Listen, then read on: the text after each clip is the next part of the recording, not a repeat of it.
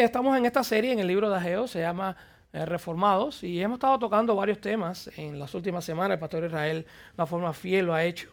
Eh, todos los hemos disfrutado. Estamos, hemos tocado acerca de eh, reformando nuestras perspectivas en varios temas. hemos tomado o hemos tocado acerca de reformar nuestra perspectiva, acerca de nuestras prioridades. Esto lo vimos en los primeros versículos. También vimos también reformar nuestras perspectivas en cuanto a nuestra obediencia al Señor. Y también la semana pasada el pastor Israel terminó en el versículo 12 con el tema de reformar nuestra perspectiva y esto es en cuanto a nuestro, a nuestro temor de Dios. Y hemos estado usando el capítulo número 1 de Ageo en cuanto a esto y mirando, por supuesto, todo lo que está sucediendo con el pueblo de Israel, eh, la obra que el Señor le estaba mandando hacer. Y vamos a hacer un reencuentro en cuanto a esto. Eh, hasta ahora el pueblo empezó en el capítulo 1, el pueblo siendo primeramente confrontado, había un problema en el pueblo de Israel, en el remanente de Israel en esa época, y era que sus prioridades, por supuesto, no eran las del Señor, no eran realmente el culto al Señor, sus prioridades eran sus propias prioridades, y el pueblo necesitaba esta reprensión del Señor. Y usa, por supuesto, Dios usa a Geo para esto, lleva este mensaje fuerte de reprensión. El pueblo es confrontado, le lleva este mensaje de amonestación, por haber abandonado el culto del Señor, haberse ocupado más en sus propios intereses, haber abandonado la casa del Señor, haberse realmente enfocado más en ello y, eh, por supuesto, eh, no le haber dado al Señor eh, el lugar que el Señor merece en nuestras vidas. Y Dios mismo le advierte de esta necesidad de examinar sus vidas en el versículo 5 y el versículo 7 del mismo capítulo 1 de Ageo. Vemos que dice que así dice el Señor de los ejércitos y esta es la, la advertencia del Señor, considerad bien vuestros caminos. Eso es lo que le decía el Señor al pueblo de Israel. Considerad bien sus caminos. ¿Dónde están? ¿Dónde están sus prioridades como tal? Y mirando esto acá también, hoy vamos a estar mirando nuestra perspectiva ahora acerca de su presencia, y es el tema principal, el título hoy de nuestro mensaje. Vamos a estar mirando lo que es realmente nuestra perspectiva acerca de su presencia. En cuanto a esto, vamos a estar tocando un punto, un punto principal, uno solamente. Y vamos a estar mirando el contexto que estamos acá, en el versículo ya, versículo 13, del 15, vamos a terminar hoy el, el capítulo como tal. Y en estos tres versículos vamos a tener algo bien importante acerca de lo que es de la presencia del Señor. Enfocándonos mirando el contexto en que, que, está mirando, que estamos mirando aquí acerca del pueblo de Israel eh, en esta situación que, que, que, ahora estaba, vamos a estar mirando realmente la necesidad que tenemos de la presencia del Señor ahora es lo más importante que tiene el cristiano para, para lo cual nosotros fuimos salvos. Y es para hacer su obra. Todos sabemos que el cristiano es salvo no para nosotros mismos, el cristiano es salvo para hacer la obra del Señor. Por eso le decía en Efesios 12, hemos sido hechos para qué? Para andar en aquellas obras que el Señor ya había designado desde los tiempos pasados. Y ese es principalmente para qué somos salvos, para obedecer al Señor. Y últimamente, el propósito último como tal es glorificar al Señor a través de hacer su obra. En el versículo 8 si lo ven acá, en el mismo capítulo, en el versículo 8, el Señor resume el propósito principal o el propósito final de por qué Él estaba haciendo esta amonestación y por qué quería que el pueblo de Israel respondiera en obediencia. Dice el versículo 8, dice, subid al monte, traed madera y reedificar el templo. ¿Para qué? Para que me agrade yo de Él, hablando del pueblo de Israel. Y al final que dice que yo sea que glorificado. Este es el propósito el propósito principal de Dios en cuanto a este mensaje que le estaba diciendo Israel. ¿Saben qué? Están fuera de mis caminos, están enfocados en sus propias obras, en sus propias vidas. Me tienen a mí echado a un lado, no están tomando en cuenta mi presencia en el medio de todos ustedes. Y realmente esto que lo que tienen que hacer ahora, este mandato que yo le estoy dando, es para el propósito final, es que mi nombre sea glorificado. Y entonces, después de todo este mensaje, vemos en el versículo 12, la respuesta del pueblo. Y eso fue lo que vimos la semana pasada. Aquí dice el versículo 12, dice, y Zorobabel, hijo de Salatiel, el sumo sacerdote de Josué, hijo de Josadac, y todo el remanente del pueblo, dice que obedecieron la voz del Señor su Dios. Y después dice, y las palabras del profeta Geo, como el Señor su Dios le había mandado. Y esta es la respuesta final. Dice que qué? Y temió el pueblo delante del Señor. Y aquí vemos, por supuesto, este es el fruto de la palabra siendo predicada al pueblo de Israel por el profeta Geo. Y el fruto, por supuesto, es siempre, el fruto de la palabra siempre debe ser arrepentimiento del pueblo de su pecado y no solamente quedarse así, sino tiene que haber frutos de qué? De obediencia en cuanto a eso. Y es lo que vemos acá. El pueblo realmente está obediendo, obedeciendo, teniendo temor en sus corazones. Y es entonces que llegamos al verso 13. Aquí llega el verso 13. Y dice la palabra en el verso 13. Dice, entonces Ageo, después que sucede todo esto, dice, mensajero del Señor, Ageo, siendo mensajero del Señor, dice, por mandato del Señor también, es algo que realmente yo creo que el pueblo de Israel tenía que saber de que el que estaba dando este mensaje era alguien que estaba autorizado por el Señor, era alguien que el Señor había mandado, no cualquiera de la calle, sino un profeta del Señor. Y solamente, no solamente era el profeta del Señor, sino que lo que estaba haciendo, ¿qué cosa era? Era mandado por el Señor, era ordenado por el Señor. Dice que habló el pueblo, y esto fue lo que dijo Ageo, de parte del Señor. Dice, yo estoy con vosotros, declara el Señor. Ese es el mensaje que recibe el pueblo después de todo este mensaje de reprensión, después que el pueblo se arrepiente, después que el pueblo entonces en sus corazones tiene temor del Señor y se da cuenta que sus prioridades no estaban donde estaban y ahora deciden entonces seguir al Señor. Y entonces viene este mensaje de parte del Señor y dice, yo estoy con vosotros, declara el Señor. Y este versículo 13 como tal, yo estaba leyendo algunos comentarios, dice que realmente rompe el fluido de todo lo que estaba sucediendo como tal. Si tú quitas el versículo 13 y sigues el versículo 14 y 15, no se pierde el tema de lo que se está pasando. Así que este versículo, si lo podemos ver, realmente está insertado de alguna forma, ¿ah? puesto ahí como tal. Pero sin embargo, sabemos que la palabra de Dios no hay nada que esté por casualidad, ¿verdad? Siempre dice que toda la palabra del Señor, por supuesto, es, es inspirada por Él y no solamente que tiene su función también para amonestarnos y también tiene su función para edificarnos. Y vemos en el versículo 2, por ejemplo, el tono con el que Dios habló primero al pueblo de Israel. Versículo 2 que dice, Aquí hablando el Señor, empezando el mensaje al pueblo de Israel, dice, así dice el Señor, y miren este, miren este tono, miren cómo el Señor habla, me parece estar oyéndolo. Dice, este pueblo, esta es de la forma que el Señor se refiere al pueblo de Israel, dice, este pueblo, dice, no ha llegado el tiempo, el tiempo de que la casa del Señor sea reedificada. Y sin embargo, aquí en el versículo 13 vemos otro tipo, otro tono, otro tipo de mensaje. Aquí está diciendo el Señor, yo estoy con vosotros. ¿Por qué está esto aquí? Pónganse a pensar, ¿por qué este versículo insertado en medio de todo esto que está eh, sucediendo? Y es que realmente el pueblo de Israel necesitaba oír esto. El pueblo de Israel necesitaba oír esto, de que el Señor estaba con ellos. También nosotros también, por supuesto, lo necesitamos oír. Pero especialmente aquí en este contexto, ¿qué es lo que está sucediendo? El pueblo, como tal, miramos el estado espiritual que estaba Israel, ocupado en sus propios intereses, haciendo lo que ellos querían, el Señor echándolo a un lado, no tenían ningún tipo de interés por las cosas del Señor, el templo abandonado, ningún tipo de culto espiritual. Y sin embargo, cuando después de este mensaje de Ageo es dado, el pueblo se arrepiente, tiene temor al Señor, pero necesita saber, el pueblo de Israel necesita saber de que qué, de que el Señor está con ellos, a pesar de todo esto que sucedió. Necesita saber de que el Señor realmente está reconciliado con ellos necesita saber de que el Señor está con ellos. ¿Para qué? Para esta obra que va a empezar ahora, que vamos a empezar a mirar acá en el versículo 14. Y este es el mismo recordatorio que necesitamos todos nosotros. Esto no solamente para el pueblo de Israel. Necesitamos saber de que el Señor está con nosotros. Y específicamente necesitamos saber que el Señor está con nosotros para hacer su obra. Necesitamos la presencia del Señor para hacer su obra. La pregunta, yo mirando esta parte de acá de la presencia del Señor, realmente cuando pensamos acerca de la presencia del Señor, ¿cuán eh, presente está Dios como tal? Póngase a pensar, ¿cuán presente está Dios como tal en la vida del cristiano? Y no solamente en la vida del cristiano, ¿cuán presente está Dios aquí en este universo, aquí en este mundo que estamos? Uno de los atributos del Señor, y llamado los atributos omni, omni no con O-V-N-I, de, de UFO, sino omni de omnipresente, omnisciente y omnipotente. Y esto es uno de los ah, atributos que no son transferibles del Señor, es que el Señor es omnipresente como tal. Y eso lo vemos en la Biblia. Y cuando hablamos de que el Señor es omnipresente, ¿qué significa? Significa de que qué? De que Dios está presente en todas partes. No solamente está presente en todas partes, sino que también está presente en todo el tiempo. Dios es espíritu y por supuesto estas limitaciones de espacio normalmente para Él no existen como tal. Dice la palabra, hablando en cuanto a esto, en Salmo 139, del 7 al 10, dice, este es David hablando, dice, ¿a dónde miré de tu espíritu? Dice diciendo David, o ¿a dónde huiré de qué? de tu presencia. Dice, si subo a los cielos, he aquí, allí estás tú. Hablando en lo alto. Si en el Seol preparo mi lecho, allí estás tú.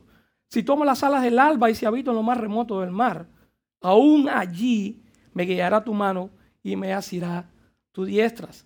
Dice Jeremías 23, del 23 al 24. Vamos a verlo acá también en el proyector. Dice, ¿soy yo un Dios de cerca, declara el Señor, y no un Dios de lejos? ¿Podrá alguno esconderse en los escondites de modo que yo no lo vea? Declara el Señor. No lleno yo los cielos y la tierra, declara el Señor. Isaías 57, 15. Dice Isaías. Dice, porque así dice el alto y sublime, que vive para siempre, cuyo nombre es santo, dice el Señor. Habito en lo alto y santo, y esto es algo para nosotros acá. Esto es, esto es de bendición. Dice, y también con el contrito y humilde de espíritu, dice que para vivificar el espíritu de los humildes y para vivificar el corazón de los contritos. Y necesitamos realmente este sentido de la presencia del Señor en nuestras vidas. No solamente cuando estamos empezando un nuevo proyecto, sino también, por supuesto, necesitamos saber, necesitamos saber que el Señor está con nosotros en cada paso que vamos a dar. Y necesitamos saber su presencia para hacer su obra por lo mismo que nos necesitaba el pueblo de Israel. Por lo mismo que nos necesitaba el pueblo de Israel. ¿Por qué? Porque nuestra tendencia, como también lo tenía el pueblo de Israel, es olvidarnos de Dios, es de olvidarnos de Dios y enfocarnos en qué? En nuestros propios asuntos. Nuestra tendencia como tal es enfocarnos en nuestros propios planes, en nuestros proyectos, en nuestros futuros y sacamos a Dios de la fórmula. Es algo, es algo que para nosotros es natural. Y necesitamos también de la reprensión, de la amonestación de Dios, como lo tuvo el pueblo de Israel, para hacernos volver a Dios. Esto es algo común. Esto es algo que hacemos aquí en nuestra iglesia continuamente en la predicación. Y cuando esto suceda, no solamente por supuesto, necesitamos ser reprendidos, sino también necesitamos saber qué cosa, de que Dios está con nosotros a pesar de nuestro pecado. Eso es algo necesario para el cristiano. A pesar de que no lo hemos tenido en cuenta, a pesar de lo que hemos olvidado, la promesa de su presencia, que es lo que nos da esa paz y el gozo de saber que hemos sido reconciliados con Él, que Él es por nosotros y no con nosotros. Y esto mismo, esta misma promesa la necesitaba el pueblo de Israel después de todo lo que estaba sucediendo. Y no solamente para eso, también, por supuesto, lo necesitaba saber por qué, por lo que venía adelante. Ahora, yo mirando en esta, mm, tomando en cuenta la parte de la presencia del Señor, una de las cosas que para nosotros saber que Dios está presente continuamente es algo reconfortante, ¿verdad? Pero también esto no tiene que traer convicción en nuestros corazones. Porque si Dios está presente en todo momento y en todo tiempo, también está presente cuando pecamos, amén. Y dice la palabra en Eclesiastes 12, 14, dice, porque Dios traerá toda obra toda hora juicio, junto con todo lo oculto, sea bueno, sea qué, o sea malo. Y esta omnipresencia de Dios también, por supuesto, aparte que nos trae ese confort, esa paz y ese gozo de saber que está el Señor con nosotros, también debe servirnos como recordatorios de que no podemos escondernos de Dios donde quiera que vayamos. De cuando pecamos, pecamos delante del Señor. Decía John MacArthur, cada pecado que hacemos, lo hacemos delante del trono de Dios, en su presencia. Usted lo sabía, amén. Sin embargo, también nos da esa seguridad de que si el Señor también está presente, está presente también para perdonar nuestro pecado, está cerca para eso también. Varias veces nosotros como cristianos en nuestra vida, eh, de alguna forma u otra, no tenemos en cuenta la presencia de Dios. Negamos la presencia de Dios. Realmente no enseñamos que, Dios existe en nuestra vida o que Dios no está presente. Y le voy a dar algo. Le voy a dar eh, siete cosas en las cuales o siete ocasiones en las cuales nosotros como cristianos, espero que aprendan de esto, porque esto es algo que lo hacemos continuamente, en la cual cuando hacemos este tipo de cosas realmente no enseñamos o no tenemos en cuenta la presencia de Dios. Primeramente, cuando pecamos. Esto es lo primero. Cuando pecamos realmente estamos enseñando o estamos mostrando realmente de que Dios no existe. ¿Por qué? Porque lo estamos haciendo como si, como si Dios realmente no estuviera delante de nosotros mirando nuestro pecado. Cuando pecamos pensamos más en nosotros mismos y no que el Señor realmente está presente. Cuando no oramos. Y por supuesto, cuando decimos que no oramos porque no vamos a Él. Si no vamos a Él es como estuviera el Señor parado en una habitación junto al lado de nosotros y realmente no, no, no, conversamos con Él o no lo tenemos en cuenta. Cuando no vamos en oración a Él, realmente estamos negando que el Señor está ahí. Cuando dependemos de nuestras propias fuerzas. Esto es otra cosa que es bien común en nosotros. Amén. Cuando no vamos al Señor a buscar ayuda como tal, realmente estamos negando de que realmente el Señor está presente. Otro es cuando no tenemos a la Biblia como la única autoridad en nuestras vidas. Cuando no tenemos a la Biblia como la única autoridad en nuestras vidas. Cuando buscamos otras cosas fuera de la Biblia, por supuesto, en cuanto eh, a nuestras vidas, en cómo hacer eh, ministerio, en cómo llevar nuestra vida, en cómo criar nuestros hijos, en cómo comportarnos en la sociedad. Cuando buscamos otra cosa que no es la Biblia, que es la palabra del Señor, por supuesto no tenemos en cuenta de que Dios está presente. Cuando buscamos ayuda fuera de Él, cuando buscamos ayuda fuera de Él, es más fácil quizás para nosotros quizás pedir un consejo en algún libro que no sea cristiano o buscar consejos en personas que vemos en la misma televisión que quizás pueda dar consejos económicos, pueda dar consejos de comportamiento, o, buscamos psicólogos, etcétera, y no tenemos cuenta de que el Señor es nuestra principal fuente en cuanto a esto. Cuando confiamos en nuestra propia sabiduría. Amén. Israel mencionaba la semana pasada que cuando hacemos esto nos volvemos necios. ¿Usted lo sabía? Cuando confiamos en nuestra propia sabiduría delante del Señor somos necios. Sé que el principio de la sabiduría, ¿qué cosa es? El temor al Señor temor al Señor. Si pensamos que nosotros mismos realmente tenemos la respuesta para todo este tipo de cosas, el Señor nos mira y dice, son, ustedes son necios. Romanos 1, uno de los problemas que tiene realmente la humanidad, es que dice que aún sabiendo, aún Dios siendo, por supuesto, visibles a través de la creación, una revelación que hay general, escoge entonces, eh, dice que se vuelven ignorantes en su propio razonamiento y escogen entonces dar adoración a otras cosas que no es el Señor y se hacen necios, así dice la palabra, se hacen necios en su propio razonamiento. Digamos que el Señor está presente cuando confiamos en nuestra propia sabiduría. Y por último, cuando no nos congregamos. Y es esta parte esencial para nosotros como iglesia. Cuando no nos congregamos realmente, negamos realmente que este es el cuerpo de Cristo. Realmente que en Él, por supuesto, podemos encontrar lo que necesitamos como tal. Y es necesario para el cristiano saber de que Dios está con él para poder llevar la obra del ministerio. Esto es esencial. Necesitamos la presencia de Dios para hacer su obra. Y aquí en el versículo 13, y volviendo de nuevo al pasaje, Dios le declara al pueblo de Israel su presencia en medio de ellos. Y aquí entonces en el versículo 14 pasa algo. Dice el versículo 14. Después de esta declaración dice, y despertó el Señor el espíritu de quién?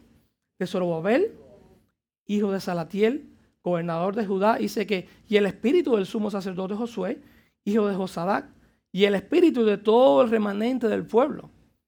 Dice que, y vinieron y comenzaron la obra en casa del Señor de los ejércitos. ¿Quién?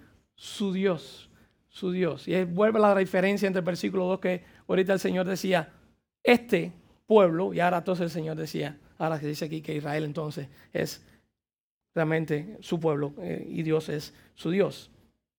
Y algo que no es coincidencia de que la promesa de Dios en medio de su pueblo esté seguida de este avivamiento, esto es algo que sucede mucho en cuanto en toda la Biblia. Hay muchos pasajes paralelos en cuanto a eso. Por ejemplo, en Génesis 28, 15, Dice la palabra, y esto es Dios hablando a Jacob. Dice, aquí yo estoy contigo, le decía Dios a Jacob.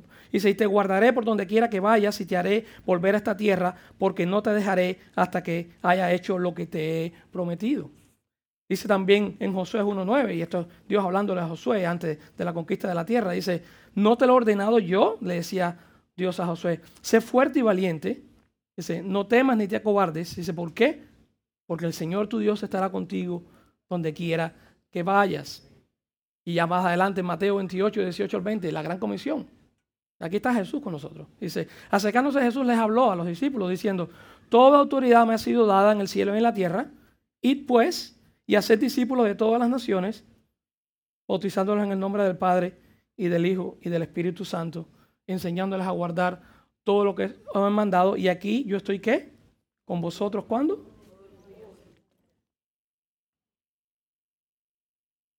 Y esta es la promesa de Jesús, por supuesto, a sus discípulos y a su pueblo, de que aún en el medio de este mandato de la gran comisión, Él está con nosotros también. Hace falta, necesitamos la presencia del Señor para hacer su obra.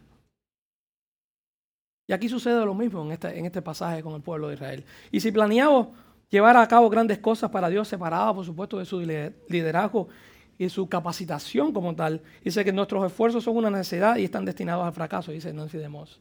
Esto es algo que tenemos que tener en cuenta. Y la presencia de Él en nuestra vida, y vamos a verlo aquí en el versículo 14, es la que nos impulsa, es la que nos motiva, es la que nos, la que nos anima, nos fortalece, nos empodera, como dice la palabra, para hacer su obra. Y no se puede separar la realidad de la presencia de Dios en la iglesia y también en su obra en ella. Dice, no se puede tener tampoco un avivamiento espiritual si Dios no está en el medio de nosotros. Necesitamos la presencia de Dios para hacer su obra. Y tres cosas para considerar en este verso, en este verso 14. Vamos a desglosarlo. Es bien interesante lo que dice el Señor aquí.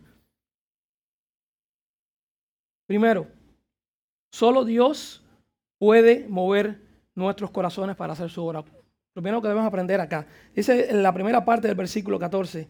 Dice que qué? Y despertó, ¿quién? El Señor. Igual, como dicen otras traducciones. El espíritu de Zorobabel, hijo de Salatiel, gobernador de Judá, y el espíritu del sumo sacerdote, y el espíritu de todo el remanente del pueblo. Y esto es lo que primero que tenemos que aprender. Solo Dios lo puede hacer. Más nada puede hacer esto.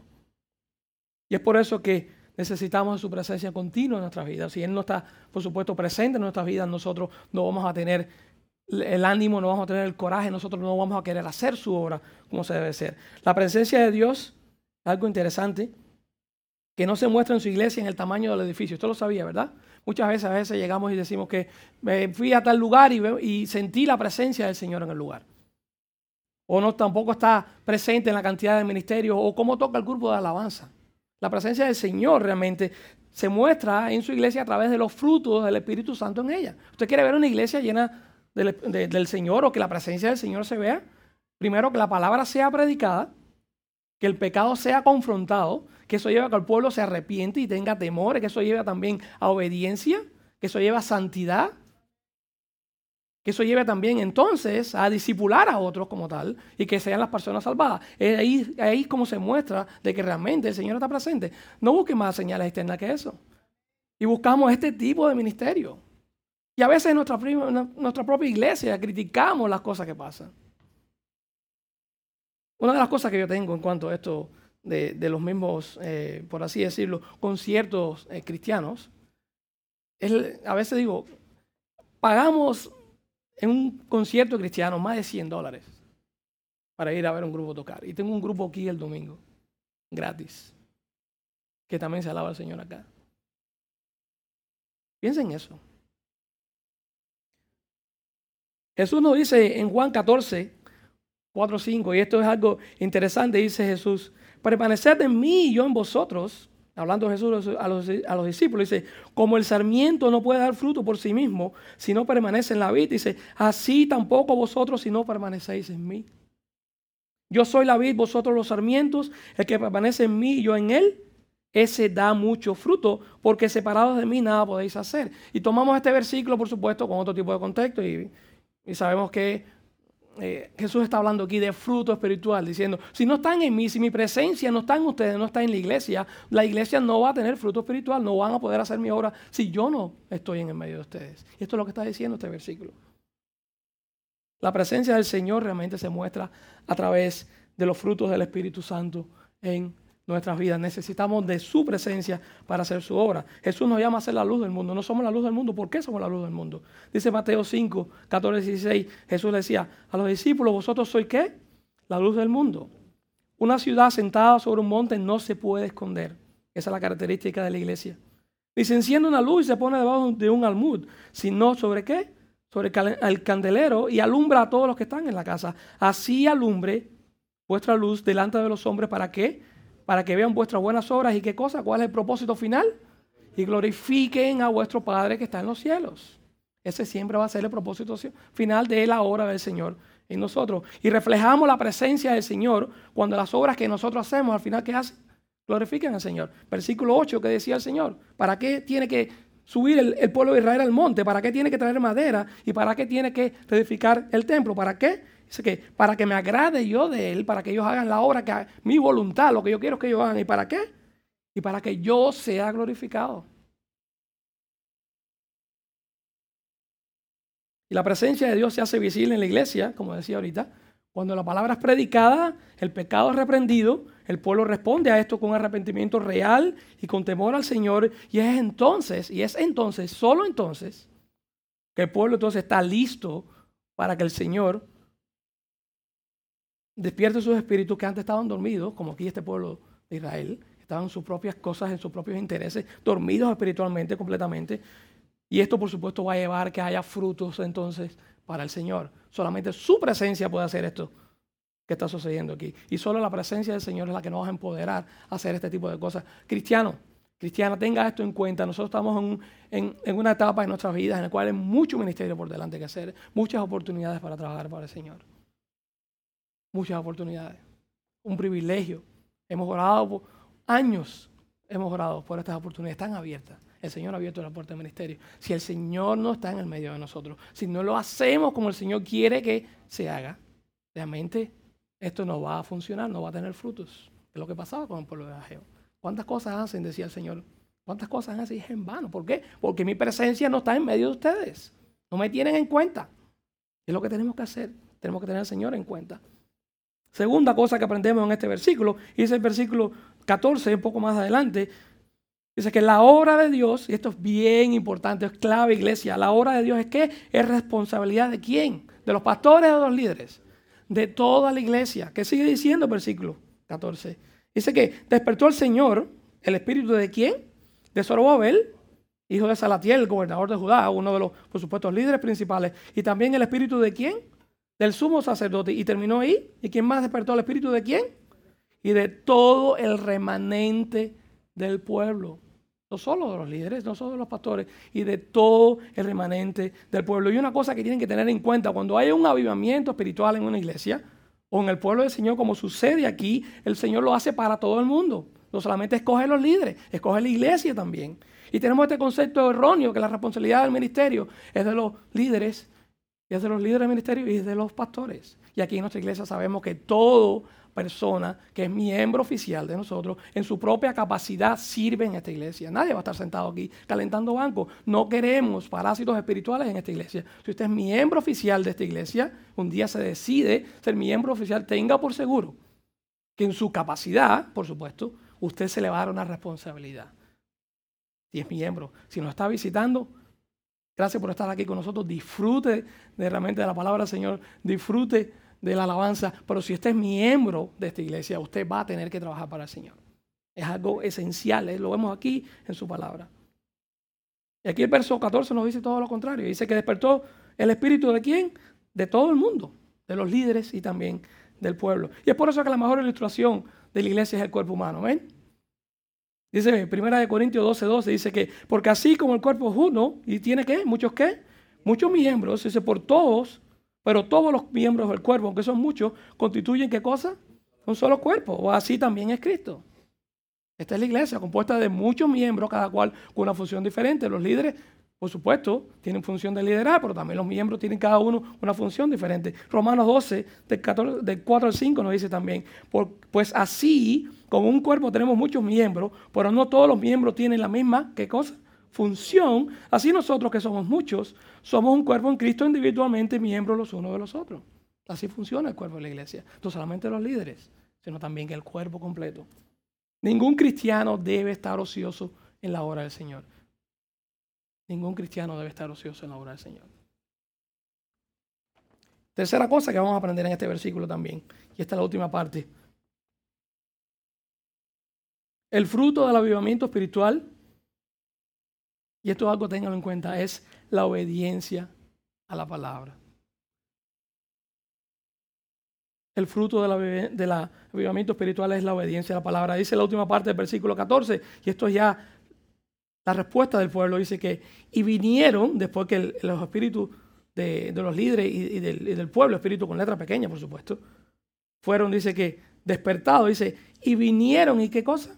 Y comenzaron la hora en la casa del Señor de los ejércitos. No es no es esto mismo lo que Dios le había mandado, el versículo 8, que le había mandado decir el versículo 8 al Señor. Subir al monte, traer madera y qué? Reedificar el templo. Este es el mandato que el Señor le había dado. Y esto es lo que está respondiendo el Señor aquí. Y este avivamiento espiritual, esta es la confusión que tenemos. Pensamos que el avivamiento espiritual es que la persona quizás se pueda sentir por así decirlo, algún tipo de fogaje o que la persona pueda empezar a dar brinco a un lado o que pueda avanzar o que la persona pueda tener algún tipo de paso, algún tipo de sentimiento y es esta experiencia religiosa que queremos tener. El avivamiento espiritual siempre va a ser visible a través de la obediencia a la palabra del Señor. Necesitamos la presencia del Señor para esto, porque ¿qué? Si el Señor no está presente en cuanto a eso, entonces ese avivamiento espiritual, por supuesto, no va a ser un avivamiento espiritual verdadero. No va a tener la motivación correcta. No va a ser motivado por la, realmente por la, por las cosas correctas y no va a ser bíblico como tal. El Señor es el único que nos puede decir a nosotros, por supuesto, qué es lo correcto en cuanto a esto. Está aquí en su palabra, pero el Señor también es el único que nos puede avivar a nuestros corazones para hacerlo, porque nosotros no lo vamos a querer hacer. Va a haber momentos, como siempre estamos hablando, que uno no va a querer venir a la iglesia, no va a querer venir al grupo pequeño, no va a querer realmente orar, no va a querer leer la palabra, no va a querer trabajar por el Señor, es mejor que en la casa. Y tenemos que pedir al Señor que realmente sea Él el que avive esto en nuestros corazones. Él es el único que lo va a hacer en la iglesia. Esto es importante para nosotros, iglesia, tener esto en cuenta. Solo la presencia de Dios en nuestras vidas puede traer un avivamiento espiritual, un deseo de trabajar para el Señor. Eso es lo que sale. Dice, y esto trae como fruto que qué? Que entonces que el pueblo, por supuesto, que hace? Responde en obediencia. Tan sencillo como eso. Y es por eso que necesitamos su presencia. Y siempre decimos que el cristiano tiene que tener frutos. Y no solamente como estamos hablando, frutos, que qué cosa también? Que glorifiquen al Señor. No es el propósito final de que el Señor sea glorificado, versículo 8. Juan 15, 8 habla acerca de esto. Y este Jesús hablando, decía a Jesús, a su discípulo, dice, ¿en esto es qué cosa mi Padre? Es glorificado. ¿En qué qué? En que deis mucho fruto y así probéis qué cosa que son mis discípulos. Y así probéis de que, de que mi presencia está en medio de ustedes. Más adelante también, en el mismo capítulo de Juan, pero el versículo 16 dice, vosotros no me escogisteis, escogisteis a mí, sino que yo qué? Os escogí a vosotros y os designé para qué? ¿Para qué somos designados? ¿Para qué somos salvados? Para que vayáis y deis fruto. ¿Y qué más? No solamente para que demos fruto, sino para que qué? que el fruto permanezca, que sea una forma visible, constante en la vida de nosotros. Para que todo lo que pidáis al Padre en mi nombre os lo conceda. Y es para esto que necesitamos la presencia del Señor. Necesitamos su presencia para hacer su obra. Esta es la perspectiva que tenemos que tener en esta mañana, pueblo. Lo que estamos mirando aquí en este contexto del pueblo de Israel. Así como también ellos lo necesitaban, la promesa de su presencia, y también necesitaban su presencia para que hubiera un avivamiento espiritual, para que eso también tuviera frutos en obediencia al Señor, también, también nosotros como iglesia lo necesitamos. Necesitamos de su presencia para hacer su obra. Versículo 15 nos dice, dice que, y vinieron y comenzaron la hora en la casa del Señor de los ejércitos, su Dios. Final del versículo 14 y sigue el versículo 15, dice que el día 24 del mes, sexto en el año segundo del rey Darío. 23 días después de este mensaje, esto es lo que está sucediendo acá. Varias hipótesis en cuanto a eso. Estaba leyendo, bueno, ¿por qué tres semanas? Una de las cosas que dicen, por supuesto, los comentaristas es que eh, esa era la época también de la cosecha de higos y de, las uvas y el pueblo quizás no quería perder el tiempo en cuanto a eso, teniendo, por supuesto, su sustento. Y otros también pensaban que quizás pudiera tener el tiempo que el pueblo de Israel tenía que tener para organizar todo este trabajo, el, el templo destruido, organizar quizás las cuadrillas para poder hacer la construcción, etc. Y otros también piensan también que puede ser que Israel se haya tomado este tiempo para también eh, orar al Señor, para confesar sus pecados, para estar preparados espiritualmente, para hacer esta obra que ya el Señor le estaba mandando hacer. Y no importa, realmente muchas, cualquiera de estas puede ser justificado. Lo importante es que el pueblo, ¿qué hizo qué? Respondió con obediencia a la palabra del Señor. Y si hay algo que tenemos que aprender en cuanto a esto, este, de este remanente, de este pueblo judío, que a veces lo vemos muy lejos, pero sin embargo está tan cerca de nosotros, ¿verdad? Todo esto se puede aplicar a que nuestra vida es que debemos estar preparados para hacer la obra del Señor. Tenemos que estar preparados a distinguir, a discernir el Señor que nos dé ese discernimiento espiritual, realmente, de saber cuando hay una puerta de ministerio delante de nosotros abierta y aprovechar esa oportunidad, no echarlo a un lado y no ser vagos espirituales como tal, y, no estar enfocados en nuestros propios intereses, sino estar enfocados en nuestros propios problemas, en nuestras propias dificultades, y no echar a Dios a un lado, no tenerlo en cuenta. Y no estar preparado cuando esto sea realmente posible y esté delante de nosotros, tomar esa oportunidad, asirla, pedirle al Señor que nos dé su fuerza, que nos convenza de que Él está con nosotros. Realmente necesitamos también, por supuesto, cuando sea eh, esta obra difícil, y que nos ayude, que nos avive en nuestros corazones, que no lo hagamos en nuestra propia fuerza. Que sea el Señor el que lo haga. No hay nada mejor en la iglesia saber de que la obra que está sucediendo es de parte del Señor. Varias veces los pastores nos reunimos, varias veces oramos por situaciones difíciles. Y si una de las cosas nosotros estamos convencidos que por qué nosotros estamos aquí aún así, es porque sabemos que como esta promesa que le hizo a Geo, le hizo el Señor a través de Ageo, el pueblo de Israel, versículo 13, es que el Señor nos ha prometido, nosotros estamos convencidos. Yo estoy con ustedes, yo estoy con ustedes. Esto es lo que nos impulsa a nosotros y lo que queremos nosotros como iglesia también. Como líderes les rogamos que también tengan eso en sus corazones. Va a llegar el momento que, no, que van a querer tirar la toalla, va a llegar el momento de que no van a querer trabajar para el Señor, o que quizás no vean esperanza, o quizás, ¿saben qué? Esto no creo que vaya a ser. Pero el Señor dice aquí en su palabra, el versículo 13, Yo estoy con vosotros. Especialmente estoy con vosotros para qué? Para esta obra que realmente. Y necesito realmente que ustedes me tengan en cuenta en, cuanto a eso. No su propia fuerza, sino las mías. No debemos descuidar realmente el ministerio que el Señor nos ha confiado. Esto es lo que estaba haciendo el pueblo de Israel. Una oportunidad de ministerio increíble, de culto al Señor. Teniendo él, el pueblo de Israel, el Dios del universo, el verdadero Dios, y aún así descuidando todo esto, descuidando el templo, descuidando el culto a Él, descuidando su trabajo para Él, no teniéndolo en cuenta, como si Dios nunca existiera, viviendo su propia vida dormidos espiritualmente. Eso nos pasa muchas veces, pero no queremos que realmente eso sea el patrón en nuestra iglesia. Debemos estar atentos para el Señor, para si el Señor nos llama a una oportunidad de ministerio y estar listos. Y otra cosa, no demorar nuestra obediencia, hacerlo rápido. Amén.